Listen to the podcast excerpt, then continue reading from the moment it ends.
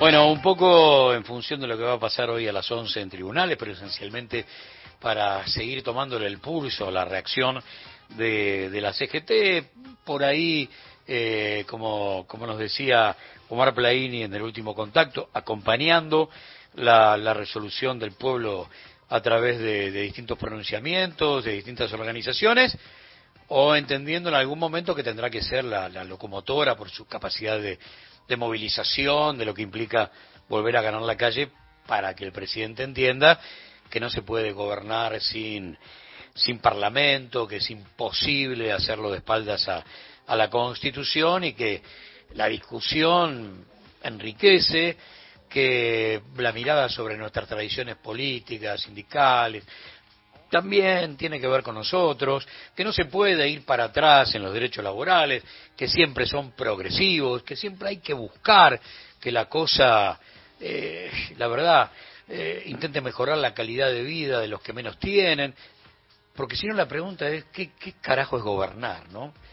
Eh, perdonen el tecnicismo, pero si eso no es así, ¿qué carajo es gobernar? ¿no? Es un poco la, la pregunta que, que nos hacemos todos los días cuando vemos esos cambios de rumbo, esos giros de 180 grados que no fueron consultados en la campaña electoral, que de repente aparecen ahora y el presidente dice, esto lo banca el 75%. ¿Cómo va, Omar? Buen día, gracias por atendernos nuevamente. ¿Qué tal, Gustavo? Un placer saludarlo a usted y a todo el equipo. ¿Cómo están? Bueno, un poco lo, arranquemos por lo que va a pasar hoy a las 11 y, después seguimos por, por todo lo que planteábamos en el arranque del diálogo. Sí, nosotros hoy a las 12 del mediodía vamos a hacer entrega de un recurso judicial en la Plaza Lavalle ante, la, ante tribunales, porque entendemos que este mega DNU es inconstitucional, porque agrede e invade todas las competencias de, la competencia del Congreso, afecta la división de poderes y el funcionamiento de la República Democrática Argentina a través de las instituciones, porque afecta a las instituciones. Así que, por lo tanto, vamos a hacer esta presentación, como dijimos la semana pasada en la reunión del Pleno del Consejo Directivo Nacional, acompañado por cuadros medios y delegados, eh, en este plan de lucha que hemos iniciado y que hemos dado a conocer la semana pasada, que mañana tendrá su corolario uno de los máximos que tiene el Estatuto Social, que es el Comité Central Confederal, al cual también invitamos a las casi 100, más de 100 regionales que tenemos a lo largo de la República Argentina, para que faculte al Consejo Directivo Nacional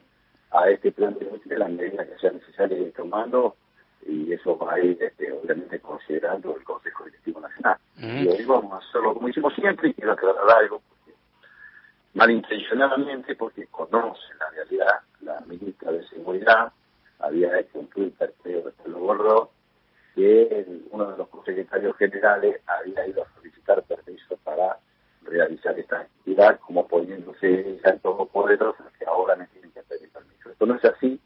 Históricamente la Secretaría en sus 93 años de vida, cada vez que realizó una actividad en la vida pública, primero, en el caso de Cava, que generalmente se hace allí, porque ahí está nuestra centralidad, digamos, funciona la CGT, nuestra entidad, nosotros, ante el ministro de área, que es el ministro de Espacio Público, hacemos la presentación, hacemos la presentación jurídica por si las moscas y también informamos a las fuerzas de seguridad que vamos a realizar una actividad, porque a veces son mareas humanas las que ocurren. Entonces, esto sí todo es así y lo sabe. Pero bueno, la ministra se hace ya desinformada, pero sí es mal intencionada por ese tweet que después este, y ahí demuestra la provocación constante. Pero esa va a tener las características y además nos acompañan hoy la gente autónoma, la asistencia de los trabajadores, el sector de los movimientos sociales y ciudadanos y ciudadanas que quieran acompañarnos.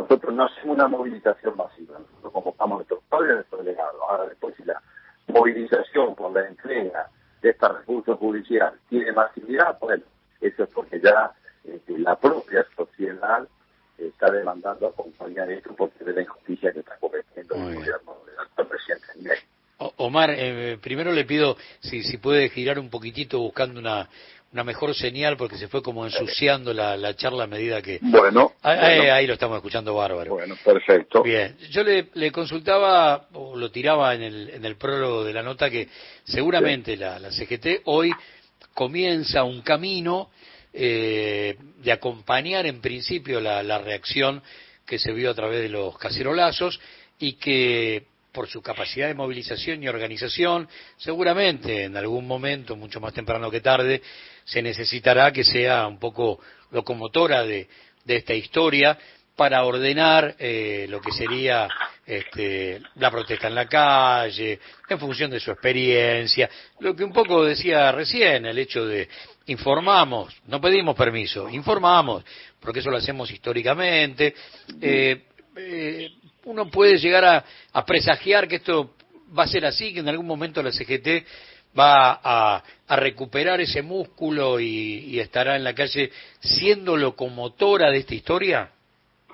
A ver, estamos haciendo en tres direcciones y esto ya comenzamos. Primero, cuando a las, a las 48 horas que ganó la elección el presidente Milei, eh, nosotros hicimos una reunión de mesa chica ampliada en la Unión Obrera de la Construcción y hicimos, sesionamos con un banner y un paso atrás.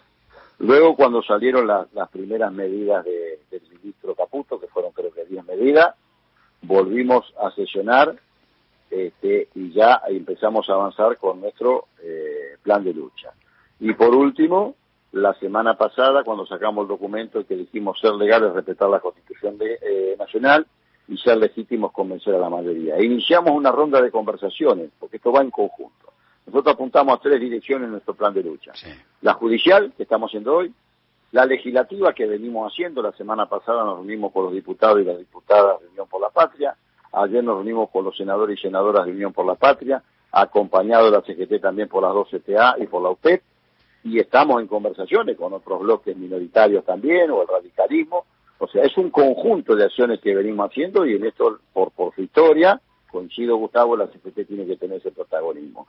Y con el Confederal seguramente nos van a dar el mandato al Consejo Directivo Nacional para ver cuáles son las medidas directas que tenemos que realizar o las movilizaciones que vamos a hacer. Pero quiero rescatar algo, Gustavo. Sí.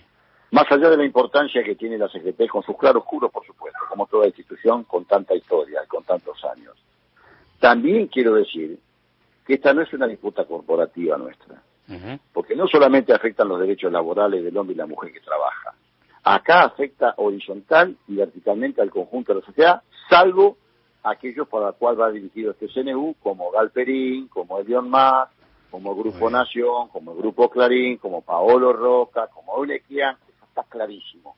Entonces, sí, claro que la CGT tiene que tener ese, ese, por lo menos ese rol de vector, vector de marcar un horizonte. Y lo vamos a hacer y esperamos que sean muchos más porque también tiene mucho que decir la dirigencia política en esto, la dirigencia empresaria, las pymes con las cuales siempre articulamos, bueno, los movimientos sociales con los cuales estamos trabajando. Yo creo que se tiene que involucrar la mayoría, porque esto no afecta solamente al hombre y la mujer de a pie que trabaja. Sí, no, la verdad que ayer decíamos como metáfora, el DNU tocó los timbres de todo el mundo a las 2 de la mañana, todo el mundo lo, Coincido. lo sacó lo sacó de la cama este, y lo puso casi, a ver, en pie de guerra puede sonar, pero en algo similar, cuando uno ve que el Estado-Nación está en peligro porque se rifan las, las empresas públicas, se rifa la riqueza del subsuelo, se rifan los, los motivos de la guerra futura, ¿no? Agua, litio. Eh, y la pucha, qué sé yo, nos tocó que todo eso esté en nuestro territorio y nos toca defenderlo también, ¿eh? Nos toca y algo más, también. Gustavo, algo más le digo, sí. Gustavo. Fíjese el desconocimiento del Estado y del funcionamiento del actual presidente, que yo estoy convencido ya estamos en una autocracia, esto es una autocracia, sí. que ayer sale a redoblar la apuesta diciendo, primero, haciendo una denuncia gravísima, sí, él sí. fue diputado hasta hace muy poquito contra los diputados que estaban presionando y que no querían tratar esto porque algunos estaban buscando coima, creo que dijo algo así o algo muy parecido. sí, sí. No, Bueno, coima. La palabra bueno, fue coima. el presidente de la Nación, vaya y denúncielo.